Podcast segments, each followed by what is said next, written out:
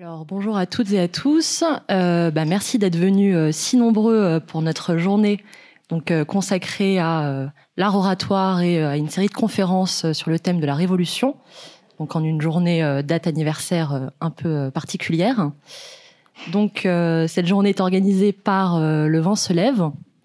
Donc Le Vent se lève qui est un média d'opinion indépendant qui a pour modeste seulement ambition de, bah, de contribuer au, au débat d'idées pardon, et euh, de contribuer euh, au développement d'une pensée progressiste, et par la Fédération francophone euh, de débat, dont le président est à notre table, et donc qui est un, une association qui, on va dire, contribue et essaye d'entraîner à l'art à l'art oratoire, art difficile s'il en est, et vous le voyez très bien avec moi. Alors donc ce matin, on a commencé donc euh, par une, euh, une conférence où sont intervenus comme Simien et Hugo Roussel sur la question du, peuple souverain. Et euh, on commence cet après-midi avec une conférence qui porte, qui porte sur le thème de la terreur, première révolution sociale.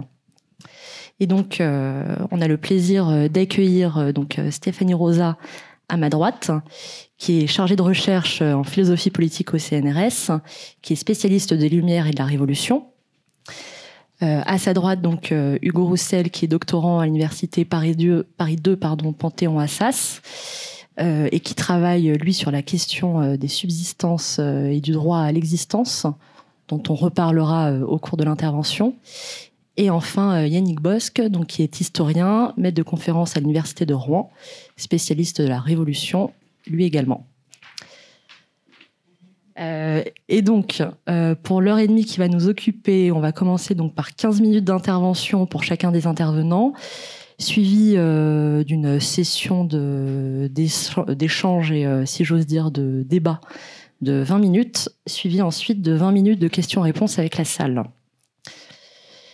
Et euh, pour introduire cette question euh, de la de la révolution sociale, euh, on m'a donné une citation de Saint-Just. J'ai hésité à, à, la prononcer. Je pense finalement qu'elle est assez intéressante pour introduire cette question. Donc c'est la suivante les malheureux sont la puissance de la terre. Ils ont le droit de parler en maître au, au gouvernement qui les néglige. Et euh, en effet, ce qui est assez intéressant euh, finalement dans, dans cette année euh, 1793, c'est que euh, elle est euh, celle où de nombreux euh, celle où naissent pardon de, de, nombreux espoirs pour les classes populaires puisque on a bah, une influence assez croissante des, des, des sans-culottes à l'Assemblée, à laquelle bah, tentent de répondre finalement les montagnards avec des réformes qu'on pourrait qualifier d'ambitieuses.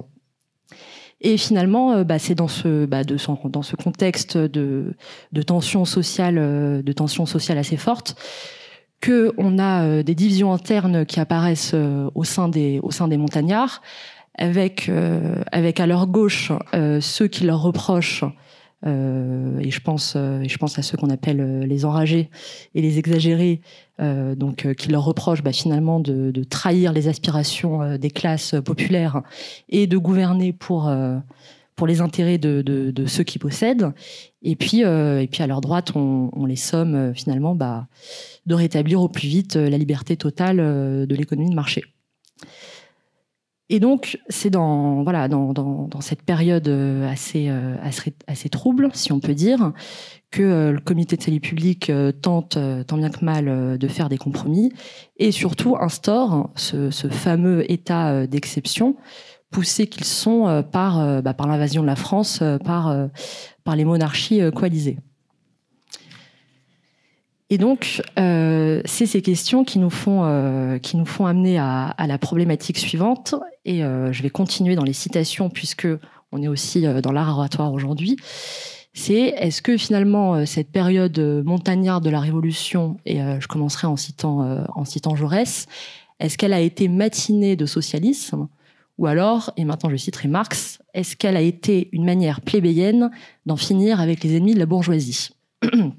Et euh, autrement dit, est-ce que finalement on peut dire bah, que cette période, elle tient sa spécificité dans le fait que elle permet finalement à l'idée bah, de, transformation sociale par le politique, qui était alors cantonné au registre bah, de l'utopie, de rejoindre un monde de réalité concrète? Et donc, je pense qu'on va pouvoir commencer à aborder cette question bah, par la question des subsistances et la question du droit à l'existence. Et donc, je vous laisse la parole, Hugo Roussel. Merci, merci beaucoup, Inès.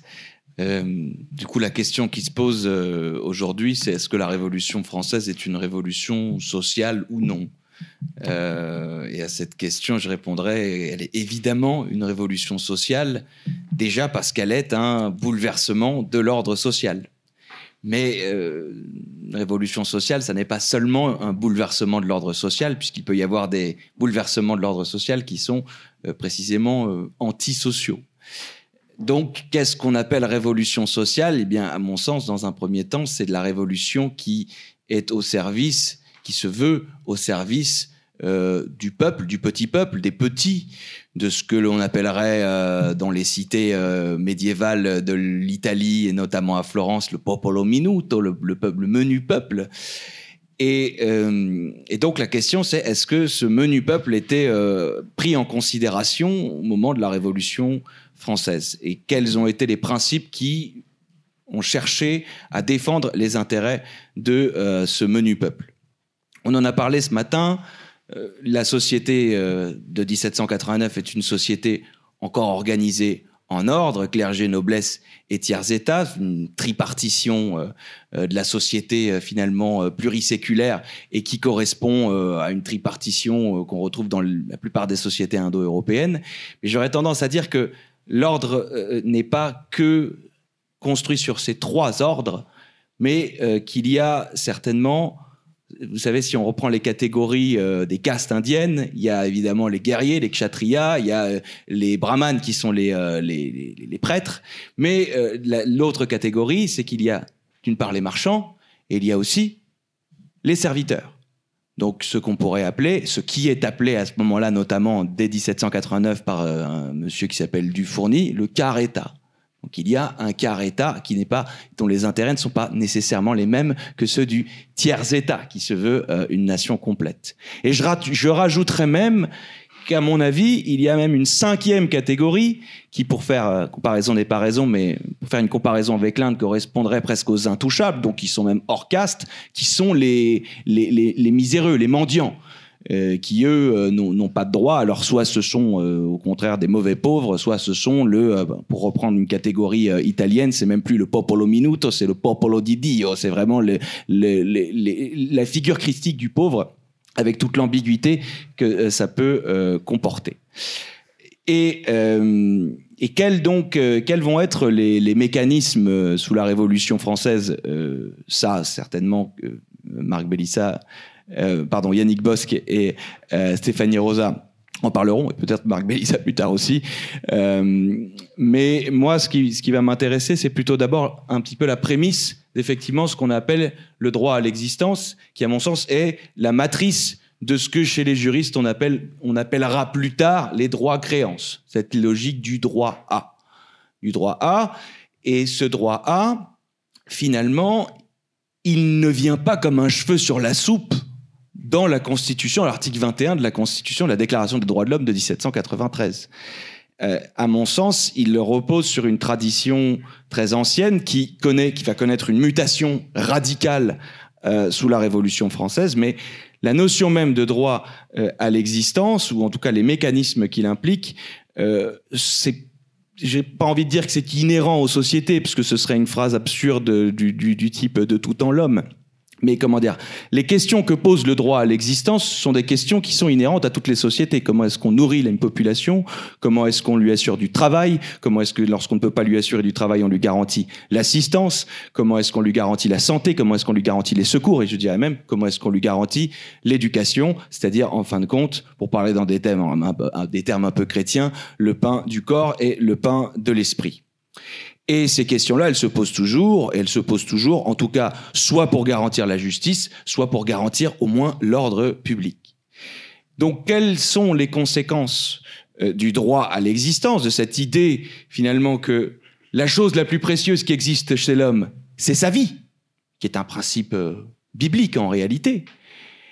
il implique deux choses. Il implique d'une part le droit à la sûreté, qui est proclamé dans la Déclaration des droits de l'homme de 89, hein, protéger euh, eh bien, les, personnes, mais aussi le droit à l'existence, qui est aussi une façon de résister aux éventuelles oppressions, euh, on dira sous la Révolution française des agioteurs, des accapareurs, des spéculateurs ou, des aristocrates qui euh, oppriment le peuple par des mécanismes qui ne sont pas forcément des mécanismes politiques, mais qui seraient plutôt des mécanismes économiques ou sociaux. Et finalement, comment est-ce que cette question-là, euh, elle est traitée sous la Révolution française et comment est-ce qu'elle était traitée avant? Eh bien, effectivement, déjà par la question du droit à la subsistance qui revient à l'ordre du jour sous la Révolution française, mais qui est déjà présent, qui est déjà présent évidemment euh, dans les conceptions euh, chez certains philosophes des Lumières, pour rester proche de la Révolution, mais qui pour moi au départ est, est en fait un fondement du pacte politique. Et du pacte politique, on pourrait remonter, et même avant cela, mais on pourrait remonter à, euh, l'Empire romain en fait au, pacte entre le prince et la plèbe, où la plèbe nomme le prince euh, dictateur des subsistances.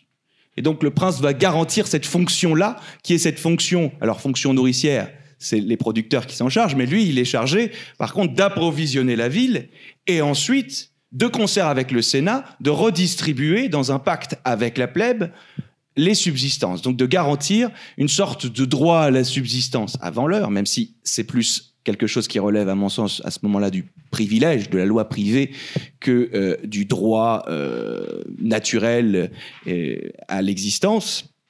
Mais toutefois, là commence déjà à exister tout un tas de mécanismes qui, d'abord, à l'époque, sont en tout cas assurés et vont être pendant très longtemps assurés par l'empereur. L'empereur de concert avec le Sénat, jusqu'à ce que le Sénat soit devenu une institution euh, obsolète. Et finalement, un nouveau pacte se créera entre l'empereur, à partir de Constantin, entre l'empereur et l'Église. L'Église qui va se charger, pas tant du droit à la subsistance que du droit à l'assistance, qui est aussi une autre des conséquences du droit à l'existence. Garantir à chacun, et, la pensée chrétienne va universaliser en fin de compte, un principe qui, au départ, est, plutôt un principe attaché à la cité, euh, avec un concept qui deviendra, qui s'appellera finalement plus tard, qu'on nommera plus tard le droit à l'existence, mais qui est déjà nommé presque de cette façon-là, mais uniquement, essentiellement, moralement, chez certains théologiens. Euh, du, droit naturel. Alors on va retrouver des occurrences déjà finalement, on, pourrait trouver des occurrences déjà chez les prophètes, on les retrouvera chez les pères de l'Église. Mais le moment où vraiment cette question-là va se poser, c'est euh, au XIe, au XIIe siècle. Ce sont euh, tout d'abord des questions qui vont se poser autour de quels sont les droits du pauvre. Est-ce que le pauvre a des droits? Est-ce que le pauvre a des droits sur la propriété du riche? Est-ce que le pauvre a des droits sur le superflu du riche? Et jusqu'à quel moment le superflu est légitime? Est-ce que euh, lorsque les personnes n'ont pas le droit au nécessaire, n'ont pas accès au nécessaire, est-ce que le superflu est légitime? Et ces questions-là, elles sont posées dans la théologie je ne vais pas rentrer dans les, différents débats, mais certains théologiens considèrent que lorsque le pauvre se saisit des subsistances sur le terrain du riche, lorsqu'il est dans une situation de nécessité, il ne commet pas un vol. Il reprend ce qui lui appartient de base ce qui initialement lui appartenait, puisqu'il y a une communauté primitive qui existait, une communauté primitive avec Adam et Ève, hein, ou tous les mythes autour de, l'âge d'or, il y a une communauté primitive, et cette communauté primitive, en tout cas dans les moments d'urgence, on peut y revenir. Et ça, ce sont des dispositions qu'on retrouve aussi dans le digeste et les compilations qui ont été faites euh, à l'époque euh, de Justinien. Comment ensuite ce, ce pacte-là va se traduire? Eh bien, il se traduit ensuite à travers la fonction, cette fonction du roi qui va devenir ensuite le roi père des pauvres. Et bon, je vous citerai juste quelques figures comme ça pour euh, aller vite. Euh, on pourra citer Charlemagne, par exemple, et toutes les, toutes les ordonnances qui sont euh, édictées par Charlemagne, que ce soit sur l'école, mais aussi sur les subsistances, y compris des lois du maximum. Hein. Même avant lui, Dioclétien a fait une loi qui s'appelle la loi du maximum qui bloque les, les, prix et les salaires. Et Et ensuite, donc je disais Charlemagne, on va retrouver ça évidemment avec la figure de Saint Louis, le roi rituel, avec toute une ritualisation de ce rapport du roi aux pauvres et au peuple, et aussi avec le roi Louis XII, qu'on appellera euh, aussi euh, le père du peuple. Donc il y a un pacte qui existe, un pacte dit de subsistance entre le roi et le peuple. Ce pacte de subsistance, il est à la fois une prémisse du droit à l'existence, mais il n'est pas complètement le droit à l'existence de 89-93. Parce qu'il est, à mon sens, un pacte de suggestion. C'est-à-dire que finalement, en échange de cette protection que le roi garantit, que le roi assure dans sa fonction aux petits, eh bien, eux, eux, en échange, lui doivent évidemment une obéissance. Et voilà, finalement, une des raisons de la Révolution française, c'est aussi que ce pacte a été rompu. Et qu'il est rompu sous Louis XV, avec les, grandes lois de libéralisation, les tentatives de libéralisation dès 1763, et qui, euh, qui reviennent euh, à plusieurs reprises, qu'on va retrouver aussi sous Louis XVI avec euh, les lois, les, les, tentatives de réforme de Turgot avec évidemment toute une ambiguïté, c'est que Turgot aussi lui-même se réclame du droit à l'existence pour mettre en place euh, toutes ces séries de réformes, de libéralisation, que ce soit libéralisation du travail ou que ce soit libéralisation du commerce des grains. Puisque donc cette assistance, ce droit à la subsistance, il est garanti, évidemment, il est garanti par le prince. Mais d'autres institutions s'en chargent aussi. Euh, L'Église mais elle se charge plutôt du côté de l'assistance aux pauvres.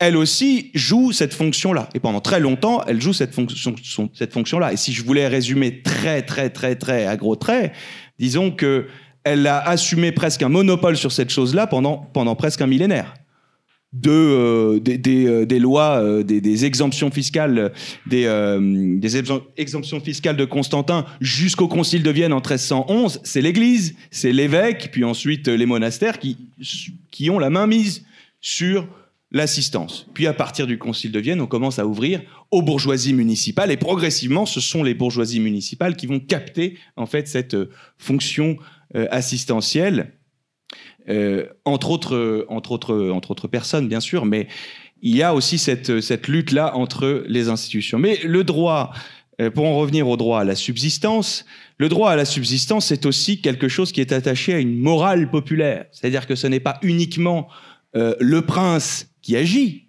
Évidemment, il y a toujours un garant, il y a toujours eu un garant. Il y avait déjà un épimélète à Athènes pour réguler le marché d'une certaine manière, mais à un certain moment, au nom des principes, euh, de certains principes qu'on rattachera plus tard au droit à l'existence, le peuple a la possibilité aussi, au bout d'un moment, de procéder en cas d'urgence, à ce qu'on appelle les taxations, c'est-à-dire qu'il va sur les marchés et il a la possibilité de fixer le taux maximum du prix du pain, du prix des subsistances de première nécessité, hein, entendons-nous bien, et ce sont des mesures circonstanciées, et c'est euh, à un moment précis, ça n'est pas en permanence. Mais euh, des moments dans l'histoire, des moments, certains moments dans l'histoire, le peuple s'insurge particulièrement, déjà sous Louis XVI, avec la fameuse guerre des farines, euh, où l'augmentation euh, du prix du pain et du prix de la farine du fait bon des réformes de Turgot, du fait surtout qu'il y a eu quand même un hiver euh, terrible, mais comme il y a une dérégulation des prix,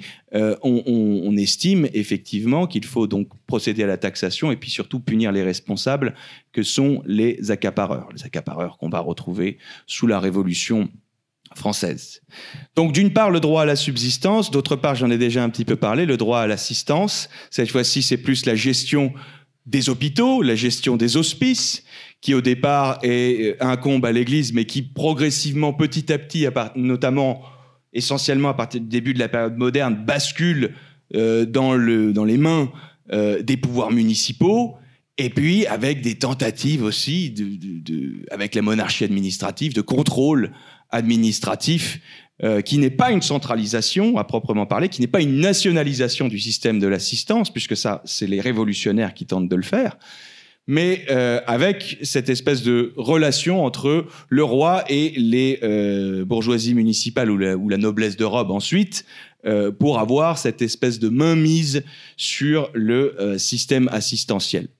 Et d'ailleurs, avec Turgot, on introduit de nouveaux mécanismes. Il y en a, il y a une longue liste de, mécanismes qu'on n'a pas le temps de, traiter et surtout de, faire toute l'histoire de ces mécanismes, mais ce qu'on va appeler les ateliers de charité euh, euh, sous Turgot, qui sont donc des tentatives de mise en place d'une assistance par le travail, mais jusqu'à présent, toutes les, tous les mécanismes d'assistance, et surtout à partir de la période moderne, deviennent de plus en plus des mécanismes coercitifs, c'est-à-dire qu'on ne considère pas vraiment que ce sont des droits inhérents à la personne euh, humaine, mais plutôt une nécessité pour le pouvoir j'ai pas envie de dire de réguler les corps, mais d'assurer une sorte d'ordre social et donc euh, de faire en sorte aussi d'amender, d'amender le pauvre aussi et de le, de le rediriger, principalement pour des raisons morales avant euh, que des raisons que de raisons productives, mais de le rediriger vers le travail pour euh, le corriger d'une certaine manière. Et je pense que avec la Révolution française, et la conceptualisation des, droits de l'homme. Alors, le processus n'arrive pas comme par magie en 1789, c'est une longue réflexion sur euh, le droit naturel et euh, qu'on le retrouve chez la plupart des philosophes, tous les philosophes d'ailleurs des Lumières, presque tous les philosophes des Lumières, évoquent plus ou moins le droit à l'existence en donnant des définitions diverses et variées qui parfois sont très contradictoires les unes avec les autres. Mais en tout cas, ils partent tous de cette prémisse-là qu'il y a un droit à l'existence inhérent à la personne humaine et que ce droit-là implique du coup que l'on puisse attenter à la propriété, qui n'est donc pas tout à fait un droit absolu, mais qui en même temps tend à être partagé finalement, rendre la propriété accessible à tous. Hein. Je pense qu'il y a, de ça. Euh, vous en parlerez certainement après moi, mais dans les décrets de Ventose, c'est peut-être le moment où on, tente le plus euh, de, rendre la propriété accessible, du moins aux patriotes euh, indigents, pour les attacher à la République, pour en faire d'eux des, bons citoyens. Et qu'il y a aussi cette idée que tout le monde doit avoir accès soit au travail, pouvoir à son existence, soit s'il ne peut pas travailler, avoir accès au droit à l'assistance avec tout un, tout un tas de mécanismes qui sont déjà pensés sous l'Ancien Régime mais font l'objet de, de, réformes. Déjà sous le au début de la Révolution avec le comité de mendicité La Rochefoucauld-Liancourt, on commence déjà à réfléchir à des, à des mécanismes au nom du droit à l'existence et que l'on considère non pas simplement comme une dette sacrée, puisque c'est le vocabulaire qui sera employé même dans la Constitution de 93, mais déjà dans les textes, chez quelqu'un comme La Rochefoucauld-Liancourt, qui n'est pas du tout une figure euh, de, l'extrême gauche, mais déjà de La Rochefoucauld-Liancourt, si j'ose dire, à Jacques Roux, à Hébert ou à Robespierre, on considère qu'il y a un droit inhérent à l'humanité, ce droit à l'existence, et que ce n'est pas simplement une dette, mais qu'il tend à être euh, un dû qui, même s'il n'y a pas de mécanisme qui le permettront à ce moment-là, qui, peut être réclamé. Alors, pas de mécanisme, si, il y en a un, et c'est celui qui va causer l'effroi ensuite quand on reviendra à ces questions des droits créances et notamment du droit au travail en 1848, c'est la question du droit à l'insurrection du peuple. Euh, voilà, mais bon, comme vous le savez, toute référence au droit euh, naturel disparaît euh, euh, en 17, déjà dès, en 1795. Euh, donc existe le droit à l'existence, existe le droit à, l'insurrection du peuple. Mais ça, évidemment, ça correspond plus à la façon dont ce droit à l'existence a vu des expressions qui ne sont pas uniquement que des, des expressions, comment dire, constitutionnelles. C'est pas uniquement des textes, c'est pas uniquement des, des, des gens qui réfléchissent en chambre. Euh, c'est pas uniquement. J'ai envie de j'ai envie de dire que en mai 68 il y avait les 3 M. Vous savez, il y avait euh, Mao, Marcus et, Marx. On pourrait dire que à l'époque, il y avait un peu les 3 M, Mélier, Mably, Morelli, euh, qui avaient pensé aussi des mécanismes euh, et des cités utopiques qu'on pourrait, penser comme des choses complètement, des abstractions complètement hors sol, alors qu'en réalité, elles correspondent aussi à des aspirations du peuple, à une morale populaire, et c'est avec cette morale populaire, à mon avis, que les montagnards entre autres, vont tenter de renouer et essayer de, rendre ce, droit programme une réalité sociale et donc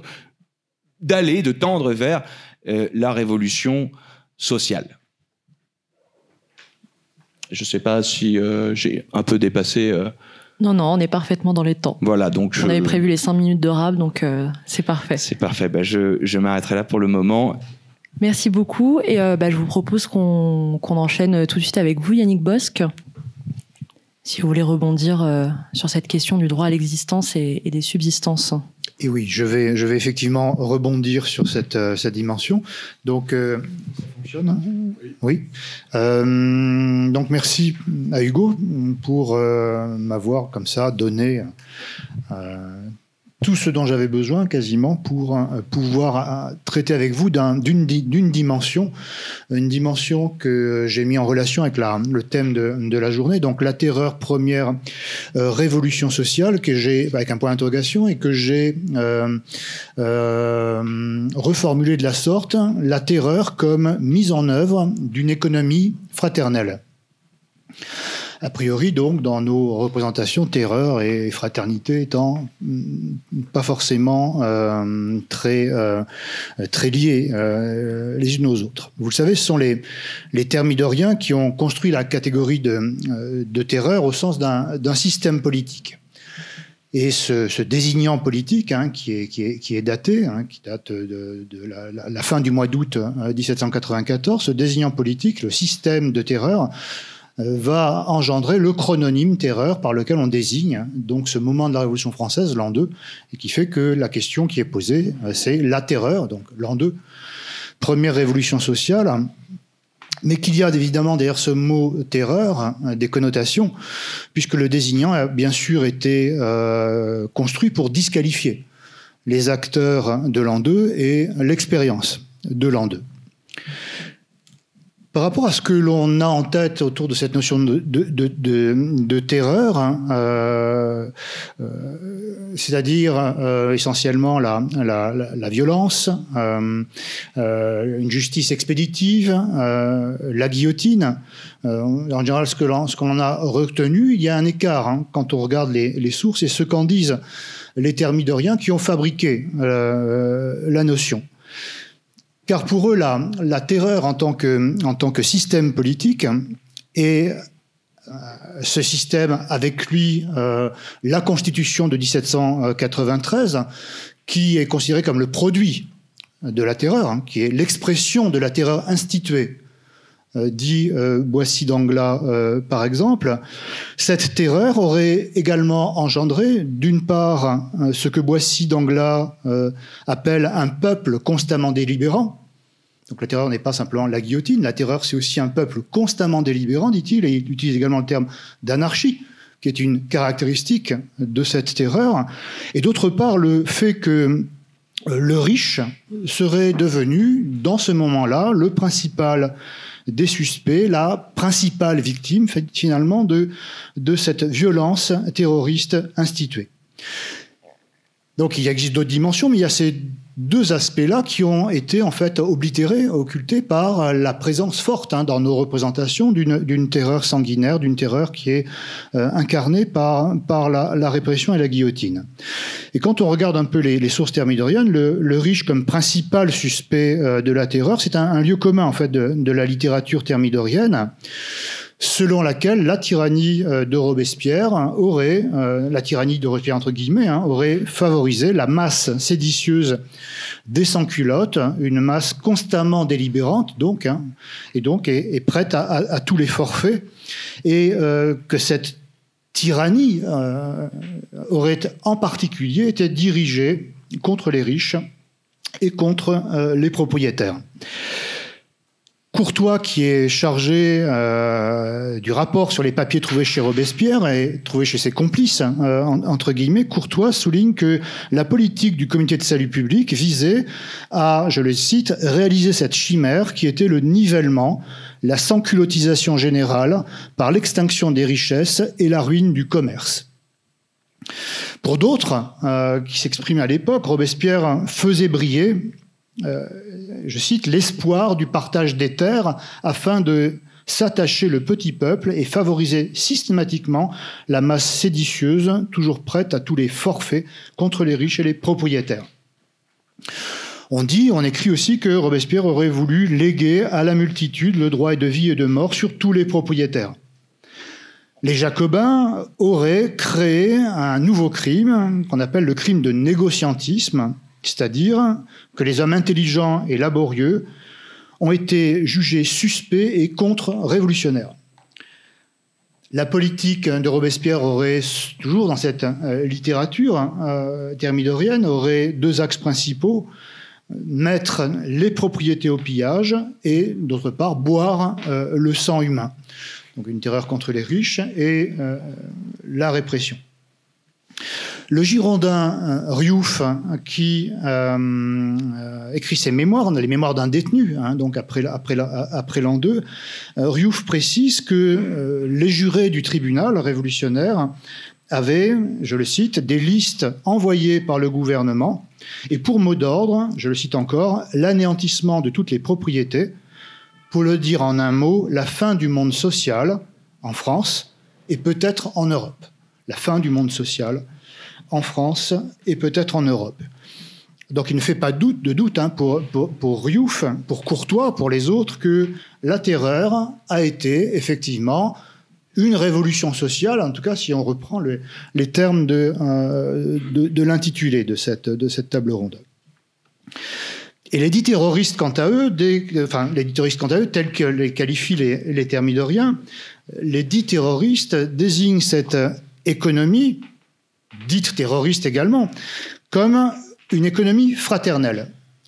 Et suivant euh, l'expression, en tout cas, qui est employée par euh, le montagnard Jean-Baptiste Beau euh, en l'an 2, conventionnel, représentant en mission, qui est proche de Robespierre, et Beau, utilisant cette expression et rappelant que cette économie qui est mise en œuvre à ce moment-là est fraternelle, car, je le cite, le principe de fraternité constitue la base de notre système républicain.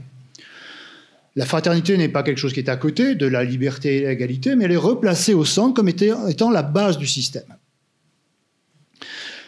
Et ce qui renvoie donc, peut-on supposer d'ailleurs, à une, conception du, monde social qui n'est pas celle euh, que partage visiblement le Girondin Riouf. Donc deux conceptions du monde social, l'une qui est incarnée par la fraternité, chez Beau par exemple, et l'autre chez Riouf qui est incarné par, la propriété. Donc on peut se demander en quoi consiste hein, cette économie fraternelle et en quoi est-elle fraternelle, est fraternelle et pourquoi a-t-elle tant inquiété euh, les thermidoriens? Lorsqu'il évoque cette euh, économie fraternelle, Jean-Baptiste Beau intervient devant les maires hein, des communes rurales et euh, il met en avant cette notion d'économie fraternelle à propos de la libre circulation libre circulation des grains qu'il s'agit de favoriser. Donc Beau intervient pour que les grains soient libérés et mis sur le marché. Il serait donc, euh, mettant en avant cette liberté de circulation, euh, un libéral, hein, suivant nos, euh, nos, catégories. Mais il met également en avant la notion d'économie fraternelle à propos de la lutte contre l'accaparement et contre la spéculation, à laquelle tu faisais référence. Je suis un mauvais orateur, j'ai perdu euh, l'endroit où j'en étais. Euh, il faudrait que je fasse votre, euh, votre, formation. Donc, il s'agit voilà, d'inciter les, ou de contraindre d'ailleurs les propriétaires afin qu'ils alimentent le marché les pousser donc à euh, alimenter un marché, donc serait, euh, Beau serait un, interventionniste, un, dirigiste, toujours selon nos catégories, et à la fois libéral et dirigiste. Une lutte contre l'accaparement qui est pour les montagnards comme Beau nécessaire, dit-il, afin qu'il y ait une libre circulation. Donc le dirigisme, l'intervention est au service euh, de, euh, de la liberté. On a pour Beau, mais aussi pour, pour Robespierre, l'idée que la liberté sans frein du propriétaire, à laquelle pense Riouf, cette liberté sans frein du propriétaire ne favorise pas la libre circulation. Au contraire, la liberté sans frein du propriétaire entrave la libre circulation en engendrant la spéculation et les monopoles.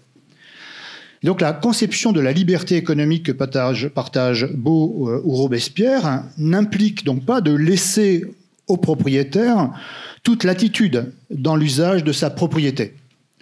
Beau et Robespierre ne sont pas hostiles à la propriété. Mais pour eux, la liberté sans frein du propriétaire ne fonde pas le monde social, pour reprendre l'expression de Riouf.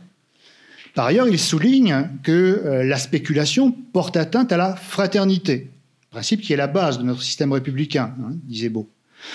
Elle porte atteinte à, la fraternité lorsque cette spéculation touche les biens nécessaires à la vie. là, on va, rejoindre euh, ce que tu disais.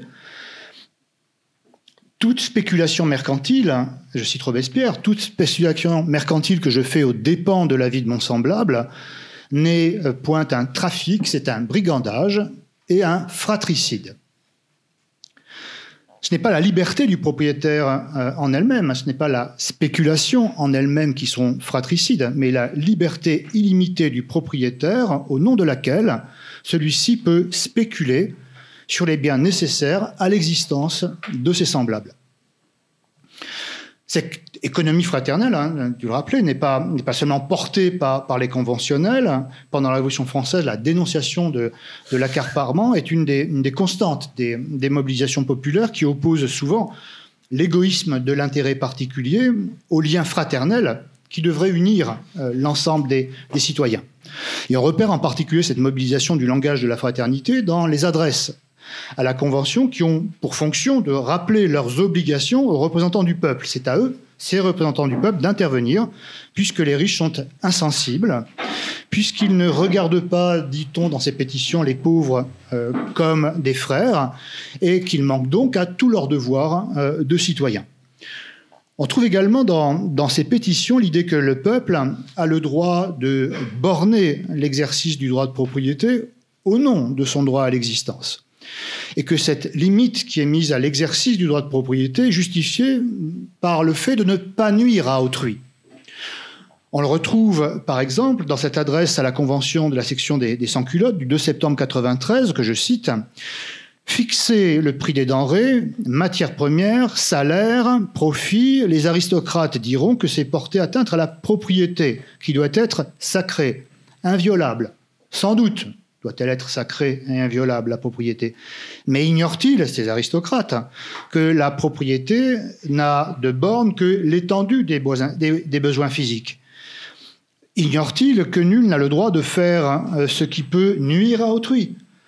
La République doit ainsi assurer à chacun les moyens de se procurer des denrées de première nécessité, la quantité sans laquelle ils ne pourraient conserver leur existence. Au sein de cette économie fraternelle, la propriété n'est pas, conçue, en fait, comme le, rapport d'un homme à une chose. Il ne faut pas nuire à autrui. Il n'est pas conçu comme le rapport d'un, homme à une, chose qui serait l'expression d'un droit individuel inaliénable et sacré, mais est conçu comme le rapport entre des hommes et cette chose la propriété étant donc conçue comme un rapport social. En d'autres termes, la liberté du propriétaire, comme toute liberté, est conditionnée par la liberté d'autrui. Le 2 décembre 1792, dans un, texte, un discours célèbre, Robespierre, au moment où il dénonce la politique économique fratricide qui est menée par, la Gironde, fratricide selon, euh, selon ses termes, fratricide, dit-il, parce qu'elle est, elle est fondée selon l'idée euh, euh, qui veut que les monopoleurs sont les bienfaits de l'humanité. Cette politique, dit-il, est fondée sur l'intérêt particulier et sur l'idée que l'intérêt particulier participerait nécessairement de euh, l'intérêt général, fondée en fait sur ce qu'aujourd'hui on appelle hum, le ruissellement. Hein. L'idée que euh, l'enrichissement des, plus riches aurait, hum, par, euh, euh, aurait nécessairement pour, pour possibilité, pour, pour, fonction de, redistribuer. Cette politique est fratricide, dit Robespierre, parce que ce que l'on ce que l'on pense dans, dans, dans, les théories ne tiennent pas compte justement du droit à l'existence. Et il dit tout ce qui concerne, euh, tout ce qui concerne la, vie, tout ce qui concerne la nécessité euh, que j'ai de, me nourrir, de, travailler, d'exister, ne peuvent pas être, ne peuvent pas tous ces, aspects ne peuvent pas être laissés, laissés au marché et au libre égoïsme des commerçants, mais, dit-il, toutes ces questions qui touchent à notre existence sont un bien commun un bien commun qui doit être euh, conçu, euh, euh, administré comme n'importe quel bien commun, c'est-à-dire doit être administré, administré par, en commun par l'ensemble du peuple souverain. C'est cette fameuse phrase les, aliments nécessaires à l'homme sont aussi sacrés que la vie elle-même. Tout ce qui était indispensable pour la conserver est une propriété commune à la société entière. Il n'y a que l'excédent qui soit une propriété individuelle et qui soit abandonné à l'industrie des commerçants. Une propriété commune, bien indispensable à la vie, donc euh, administrée en commun. Cette chose est une res publica, une chose publique, une chose commune, et donc placée au plus près possible en fait euh, du contrôle du peuple souverain, d'un peuple constamment délibérant, hein, disent les thermidoriens. Et on le voit dans la loi du 14 primaire en 2, c'est-à-dire du 4 décembre 93, qui institue le, gouvernement euh, révolutionnaire, qui euh, en est l'acte fondateur, cette loi attribue aux municipalités et aux, comités euh, révolutionnaires locaux, élus localement, attribue donc aux municipalités et aux comités révolutionnaires le pouvoir exécutif des lois révolutionnaires. Donc, entre autres, le pouvoir exécutif de la loi du maximum. C'est-à-dire que l'économie dite dirigée est en fait une économie qui est contrôlée euh, au plus près euh, de la population. Elle n'est pas, cette économie, aux mains d'une administration qui serait aux ordres d'un pouvoir exécutif centralisé, mais aux mains justement de ce que Boissy appelle ce peuple euh, constamment délibérant.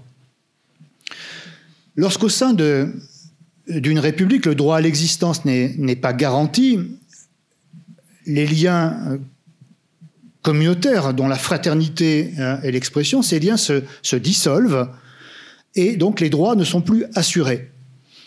Le droit à l'existence, hein, est ici donc la base du contrat social. C'est pas quelque chose qui est en plus, hein. c'est le fondement même du contrat social. C'est ce qu'indique Robespierre dans son projet de déclaration de 93, dans son article 1, le but de toute association politique est le maintien des droits naturels et imprescriptibles de l'homme, rien, rien, de très nouveau, mais dans son article 2, il précise les principaux droits de l'homme sont celui de pouvoir à la conservation de son existence et à la liberté.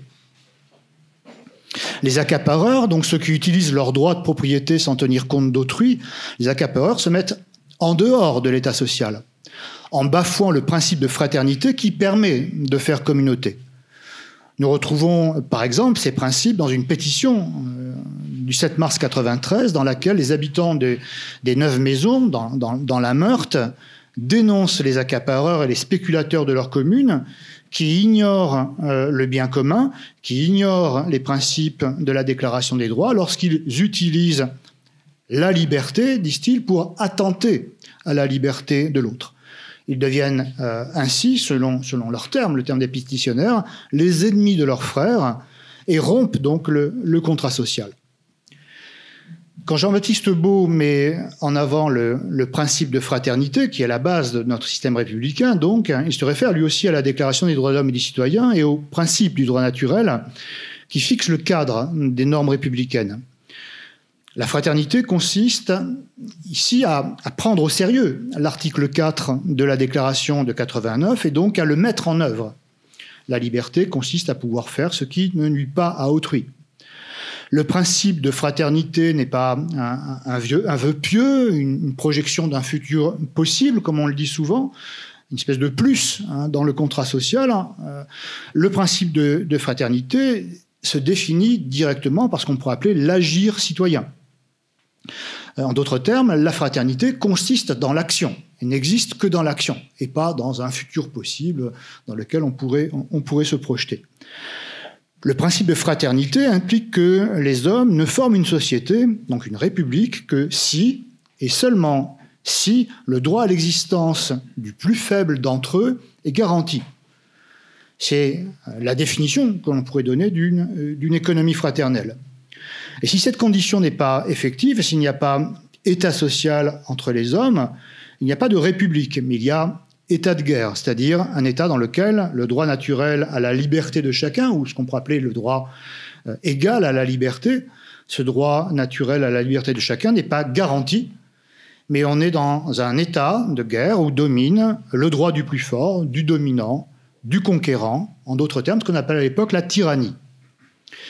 Et on revient donc sur cette idée du droit euh, à l'insurrection, du droit de résistance à l'oppression, puisqu'il s'impose dès lors aux citoyens, donc l'action euh, en dernier recours. Et ce sont justement ces principes républicains et le fait qu'ils reposent en dernier recours sur ce régulateur qu'est le droit à l'insurrection. ce sont ces principes républicains que rejettent les thermidoriens comme Boissy d'Anglas en les qualifiant de, de terreur. Euh, et d'anarchie. Je conclurai en, remarquant que euh, le libéralisme et le socialisme sont les deux grandes idéologies qui organisent nos, représentations politiques depuis, deux siècles. Le libéralisme et le socialisme nous ont habitués à penser l'économie à partir du marché ou à partir de l'État. Et dans ce schéma, le marché renvoie souvent à la, liberté et euh, l'État renverrait à l'égalité. Et à l'image du marché de l'État, la liberté et l'égalité sont souvent conçues comme des notions euh, antagonistes. Euh, l'égalité impliquerait un renoncement à la liberté puisque la réduction des inégalités interférerait avec la liberté individuelle en, la contraignant.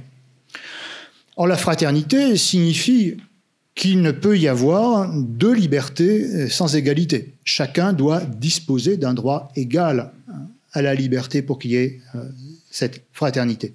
C'est la raison pour laquelle, d'ailleurs, Robespierre associe les trois termes qui doivent être pensés ensemble lorsqu'il invente hein, ce qui va devenir euh, la devise républicaine, liberté, égalité, fraternité. Les interprétations qui sont fondées sur l'antagonisme de la liberté et de l'égalité ou de marché et de l'État ne permettent pas, selon moi, de, comprendre la, spécificité de cette économie républicaine, puisqu'elle échappe en fait à, ces oppositions.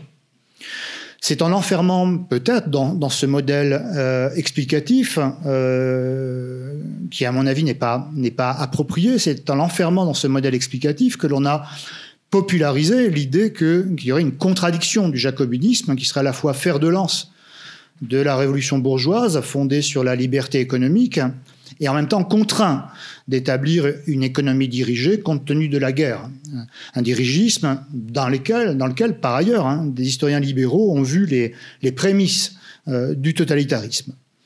Donc j'ai essayé de, vous le montrer, au sein de, l'économie fraternelle, la liberté et l'égalité ne sont pas en concurrence, euh, l'objet de cette économie fraternelle qui est remise en cause après Thermidor, hein, son objet n'est pas le marché euh, ou l'État, mais son objet est le bien commun. Son objet est euh, la res publica, le bien public, la, chose publique, la chose commune, et donc la, la République elle-même. Je vous remercie.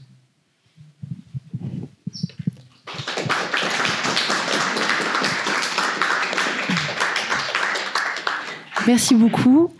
Euh, alors Stéphanie Rosa, donc pour euh, conclure euh, cette série d'interventions, bah, je vous propose tout simplement de repartir de la, problématique de Yannick Post, donc de la, la terreur comme mise en œuvre d'une économie fraternelle. Est-ce que vous partageriez ce point de vue de votre côté?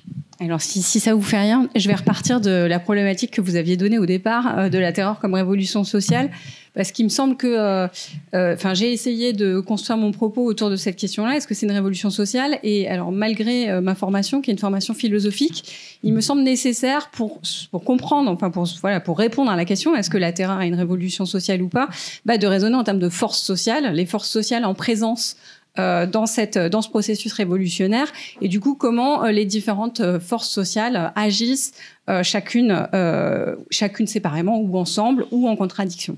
Et ce que je vais essayer de montrer là dans, dans, dans le temps qui m'est imparti, c'est de démontrer, c'est que la terreur, au fond, elle peut s'interpréter comme une alliance entre la bourgeoisie révolutionnaire et le peuple. Euh, voilà, donc c'est ce que je vais essayer de montrer en remontant euh, au 21 janvier, c'est enfin ce qui, qui nous réunit aujourd'hui, c'est-à-dire en remontant à l'épisode du procès du roi, euh, en revenant un peu sur les débats notamment qui ont eu lieu au moment du procès du roi à l'automne 1792 parce qu'il me semble que ce procès et ce qui s'y joue à ce moment, à ce qui se joue à ce moment-là, c'est l'acte originel hein, de ce pacte entre une fraction finalement de, des couches dirigeantes de la Révolution, les députés montagnards, et puis le peuple. Alors, je vais revenir un tout petit peu, ne, connaissant pas votre niveau de, connaissance euh, des événements révolutionnaires eux-mêmes, excusez-moi si je rappelle des choses connues, mais je vais quand même revenir sur euh, certains événements. Euh, la première chose à dire, qui est peut-être une évidence, mais je vais quand même le dire, c'est que le roi et son entourage, et plus largement l'aristocratie française, n'ont jamais accepté 1789. Euh, dès les, premiers moments de la Révolution, ils ne reculent que quand ils sont contraints et forcés, et ils essayent en coulisses depuis 89, enfin depuis l'été 89, euh, de préparer un retour en force, euh, alors même, avant même que quiconque se pose le problème d'abolir la monarchie en France. Ça, c'est la première chose. La deuxième chose, c'est l'événement qui fait tomber le masque, qui révèle les véritables intentions de la famille royale. C'est la tentative de fuite du roi et de sa famille au matin du 2 juin 1791. Comme vous le savez peut-être, hein, le, roi tente de rejoindre ses partisans royalistes euh, pour lancer la contre-révolution armée avec l'aide des puissances européennes. Euh, il est arrêté à Varennes et c'est le moment de la rupture morale entre le roi et le peuple en révolution. Mais à ce moment-là, les constituants, donc les, les députés de l'Assemblée nationale, épargnent le roi. Euh, L'Assemblée nationale crée une fable, elle raconte le, qu'elle fait, enfin, elle essaye de faire croire, euh, sans, sans, sans, y parvenir, mais enfin, elle essaye quand même de faire croire que le roi a été enlevé. Euh, par crainte que la révolution ne se radicalise socialement, euh, comme l'exprime très bien un député euh, qui est un personnage de premier plan à l'époque qu'on a oublié depuis, mais Barnave, qui est député du Dauphiné, le 15 juillet 1791, il, est, il dit la chose suivante allons-nous terminer la révolution ou allons-nous la recommencer? Il pose la question à l'Assemblée. Un pas de plus serait un acte funeste et coupable. Un pas de plus dans la ligne de la liberté serait la destruction de la royauté. Et il ajoute, un pas de plus dans la lignée de l'égalité serait la destruction de la propriété. Donc le, lien est fait entre euh, préserver la monarchie et euh, garantir la propriété privée. Le 17 juillet 1791, euh, on a la première manifestation publique en faveur de la République. Elle a lieu au Champ de Mars. Et la garde nationale, qui est commandée par Lafayette, ouvre le feu sur les pétitionnaires, il y a plusieurs dizaines de morts. Donc, à partir de ce moment-là, la fracture, elle passe au sein du camp révolutionnaire lui-même, entre ceux qui veulent protéger la monarchie euh, et la propriété et ceux qui sont déjà, en quelque sorte, au stade d'après, qui veulent abolir la monarchie. Sur ces entrefaites éclate la guerre euh, en avril, le 20 avril 1792, qui accélère en quelque sorte euh, le processus de décantation qui fait qui sépare petit à petit les deux camps euh, révolutionnaires parce que les premières semaines sont catastrophiques. Hein, la France est envahie par le Nord. Les difficultés économiques s'aggravent de plus en plus. Euh, et du coup, euh, s'aggrave le clivage, en quelque sorte, entre ceux qui s'accrochent au principe de liberté absolue du commerce, qui veulent pas y toucher, et ceux qui réclament que le commerce soit réglementé pour survenir, subvenir aux besoins élémentaires du peuple. Alors, je reviens pas sur ce qui a été dit. Euh, voilà. En fait, donc derrière la question de la guerre euh, et euh, de la, de, est-ce qu'on se passe du roi, est-ce qu'on abolit la monarchie ou pas, les choix de politique sociale sont déjà au cœur du débat, parce que pour les Girondins comme pour Barnave avant eux, la priorité c'est préserver le droit absolu de propriété, donc la liberté de disposer de ses marchandises pour chacun des, euh, propriétaires, alors que il faut, pour, pour d'autres, les montagnards euh, et les représentants politiques de la sans-culotterie, il faut conclure une alliance ferme avec le peuple, ce qui ne peut se faire que si on prend en charge euh, les revendications matérielles essentielles de ce peuple. Donc en fait, derrière le clivage entre monarchistes et républicains, il y a un clivage euh, sous-jacent, mais euh, très euh, clair si on regarde les débats de l'époque, hein, entre ceux qui veulent le statu quo social. Ceux qui veulent la monarchie sont aussi ceux qui veulent le statu quo social, c'est-à-dire préserver la liberté absolue du commerce et le droit absolu de propriété, et ceux qui sont prêts à prendre des mesures contre la misère du peuple. et en fait, les, comment dire, euh, les choses s'accélèrent à tel point que les Girondins, qui au départ étaient plutôt pour l'abolition de la monarchie, finissent par euh, reculer, euh, par faire devenir des soutiens plus ou moins fermes de, la monarchie, de peur que la politique sociale ne se mette en place avec la chute de la monarchie. À l'été 1792, l'Assemblée déclare la patrie en danger. Euh, le, duc de Brunswick, qui est un des euh, chefs militaires euh, des armées monarchistes coalisées européennes, hein, menace la capitale de destruction totale s'il est fait le moindre mal à la famille royale. Ça, c'est le manifeste du duc de Brunswick. Donc, dans, ce contexte-là, chez les sans-culottes grandit la crainte d'un complot de la cour qui viserait à disperser l'Assemblée, écraser les sections sans-culottes et favoriser l'arrivée des envahisseurs. Donc, Conclusion, le 10 août 1792, les sans-culottes insurgés prennent d'assaut les Tuileries au prix de nombreuses victimes. Hein. Il y a des combats acharnés qui se mènent aux Tuileries. Euh, elles demandent, en fait, elles font prisonnier le roi et elles le traînent de force jusqu'à l'Assemblée. Et là, à l'Assemblée, elles demandent la déchéance euh, du roi. L'Assemblée refuse la déchéance, mais elle suspend le roi et euh, elle confie à l'Assemblée, enfin à la prochaine Assemblée, à la Convention nationale, la mission de décider du sort de la nation. Hein, euh, au suffrage, enfin c'est la première assemblée élue au suffrage universel. Donc quand la convention se réunit le 21 septembre 1792, elle a la charge de régler le sort de la famille royale, de la monarchie, hein, euh, au nom de la nation tout entière. Donc on en a, j'en arrive au procès. Il faut, donc à ce procès sont échanger des arguments juridiques, constitutionnels et philosophiques. Euh, il me semble important de rappeler que ces arguments juridiques, constitutionnels, philosophiques sont surdéterminés par les enjeux politiques euh, de l'époque. Euh, c'est ce qui fait que le débat sur le sort du roi est une discussion très riche et passionnante, hein, parce que au début, on ne dispose pas en fait des preuves juridiques de la trahison du roi et de la reine. Les documents les plus compromettants n'ont pas encore été découverts, ils vont être découverts au cours de l'instruction. On dispose seulement d'un faisceau de faits euh, qui convergent dans le même sens. Hein. Euh, évidemment, euh, enfin le, roi, c'est l'attitude du roi hein, qui convainc les députés de sa trahison, mais on n'en a pas encore les preuves, on n'a pas la correspondance secrète, on n'a pas tout ça. Donc, il s'agit moins de prendre une décision juridique que la situation juridiquement n'est pas totalement clarifiée, que de prendre une décision politique. Hein. Donc la décision de la rupture définitive avec le passé, euh, le point de non-retour, hein, euh, ou la décision au contraire du compromis euh, avec le passé, avec la monarchie. C'est pour ça que du coup, les questions de procédure, elles traînent en longueur. Des, un certain nombre de députés girondins qui cherchent à gagner du temps pour épargner le roi.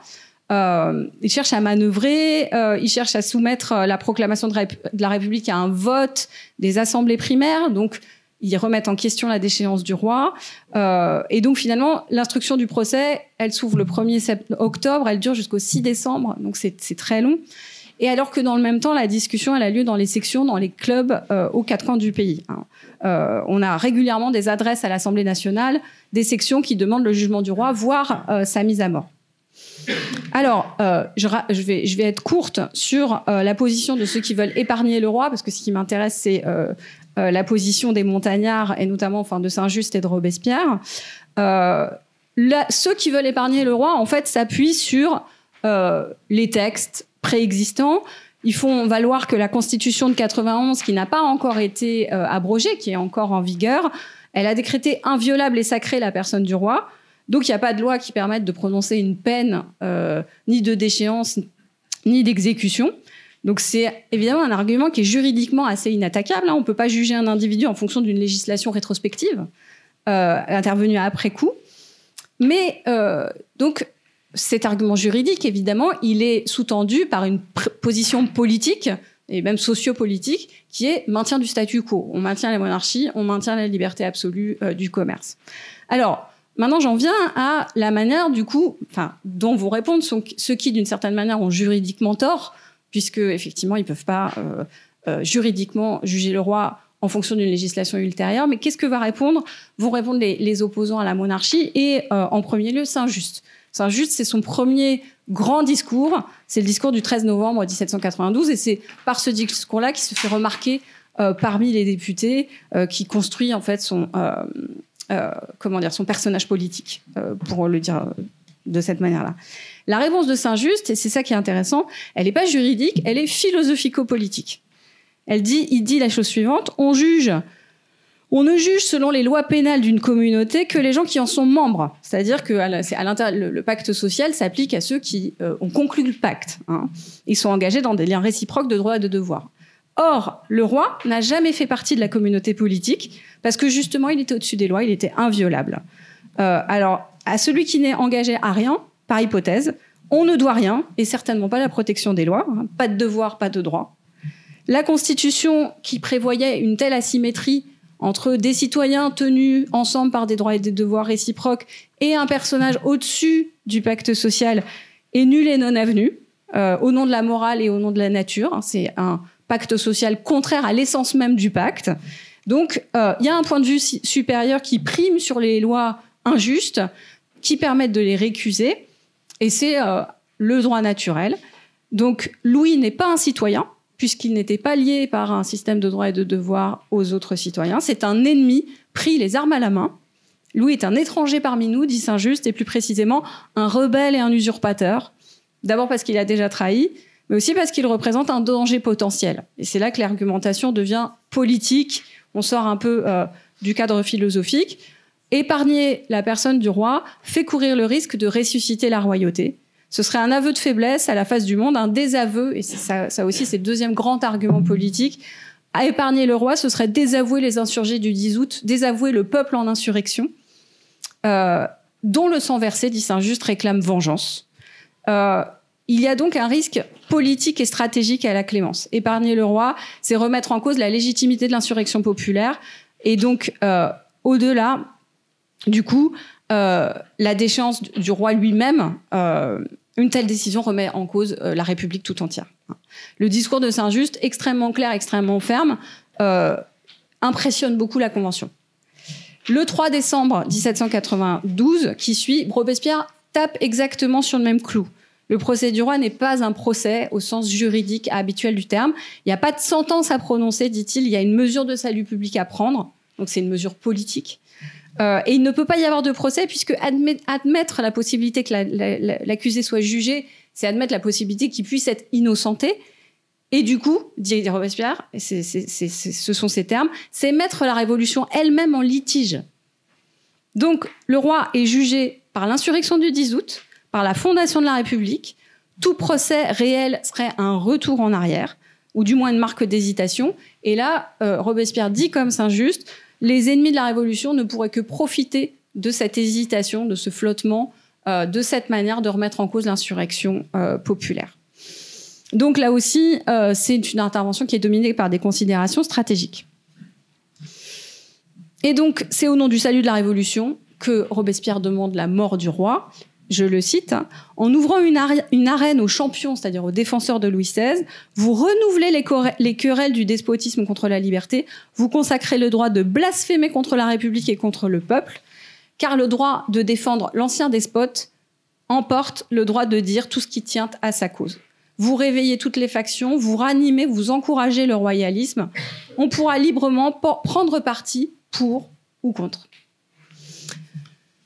En novembre-décembre 1792, ces deux députés, Robespierre et Saint-Just, qui prennent le plus clairement parti pour la mort du roi, sont les mêmes qui mettront en place sous la terreur euh, un ensemble de dispositifs de plafonnement du prix du pain, euh, qui procéderont à une certaine redistribution en faveur des plus pauvres. Donc on voit bien que euh, l'alliance avec le peuple se joue à la fois sur le plan politique, on se solidarise de l'insurrection populaire de 10 août, et sur le plan social, on fait droit à leurs revendications. Alors, j'en arrive aux conséquences, euh, c'est-à-dire sur la nature sociale de la terreur. La mort du roi, donc euh, euh, exécutée le 21 janvier 1794, est une victoire politique pour les sans-culottes parce qu'elle signifie que la Convention donc, a suivi l'avis de Saint-Just et de Robespierre et donc elle se solidarise de l'insurrection populaire, qu'elle valide un verdict, un verdict pardon, que la fraction la plus avancée du peuple avait déjà rendu. Donc la République française, euh, celle de l'an 2 du moins, elle est fondée sur ces deux choses. Premièrement, la victoire du despotisme remportée par l'insurrection et deuxièmement, le pacte scellé entre le peuple et ses représentants. Dans les mois qui vont suivre, les montagnards vont être fidèles euh, à leurs engagements dans la mesure où effectivement un certain nombre de mesures qui, ne viennent pas euh, des montagnards eux-mêmes, qui étaient réclamées par les sans-culottes euh, depuis un certain temps, ces, mesures seront prises. Expulsion des Girondins, la peine de mort pour les accapareurs, le maximum sur le prix des denrées de première nécessité, et d'autres mesures plus ponctuelles, mais à fort pouvoir symbolique, euh, les décrets de Ventose, hein, les décrets de février-mars 1794, euh, par lesquels sont confisqués les biens d'ennemis de la Révolution au profit d'un certain nombre de patriotes indigents. Mais en même temps, les montagnards sont majoritairement attachés au droit absolu de propriété. Et la meilleure preuve de ça, c'est la version finale de la Constitution de 93, qui va à l'encontre des projets de Robespierre. Hein. Robespierre avait présenté un, pré-projet de constitution en avril 1793 aux Jacobins, qui prévoyait que euh, le droit de propriété soit limité, euh, no notamment par euh, enfin par, le, droit des autres, hein, le droit à la subsistance. C'est pas cette version-là qui a été retenue. Hein. L'Assemblée nationale a euh, voté une version euh, qui valide un droit absolu de propriété. Il y a donc une tension interne euh, à cette constitution. D'un côté, on garantit le droit à la subsistance. Le droit à la subsistance est assuré par la Constitution, mais en même temps, le droit au travail aussi, le droit à l'assistance, on en a parlé, mais en même temps, euh, le droit de propriété euh, est euh, maintenu dans sa forme la plus absolue. Donc la politique de la montagne, c'est l'objet de ma démonstration, c'est fondamentalement un compromis social et politique entre la bourgeoisie et le peuple.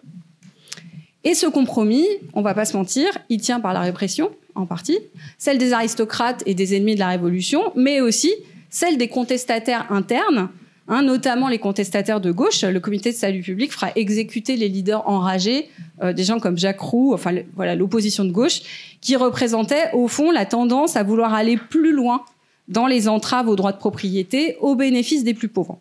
Alors évidemment, euh, d'un point de vue historique et politique, on peut dire que la surenchère à gauche, elle fragilisait objectivement la révolution.